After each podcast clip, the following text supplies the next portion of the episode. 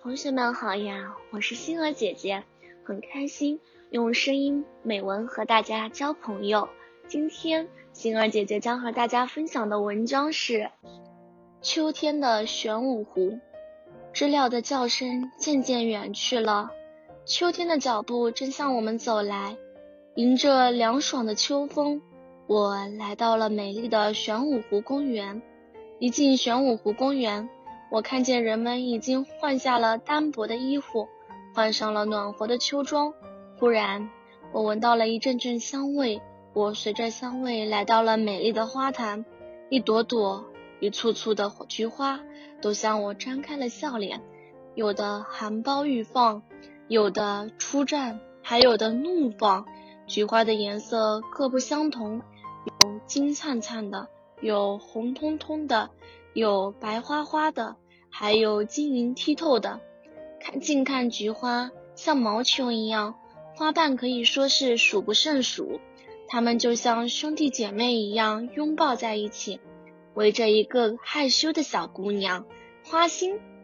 我发现外面的花瓣都是卷着的，而里面的花瓣是展开的。外面的花瓣好像是护卫，里面像女神。我轻轻地摘下一片花瓣，拿到眼前仔细观察起来。只见花瓣上面是尖尖的，中间是鼓鼓的，最下面同样是尖尖的。再看它的叶子，像人的手掌，不过只有三个指头，叶子周围没有锯齿，摸起来毛茸茸的。再往前走，我就到了玄武湖的湖边。秋风吹来，为湖水穿上了百褶裙。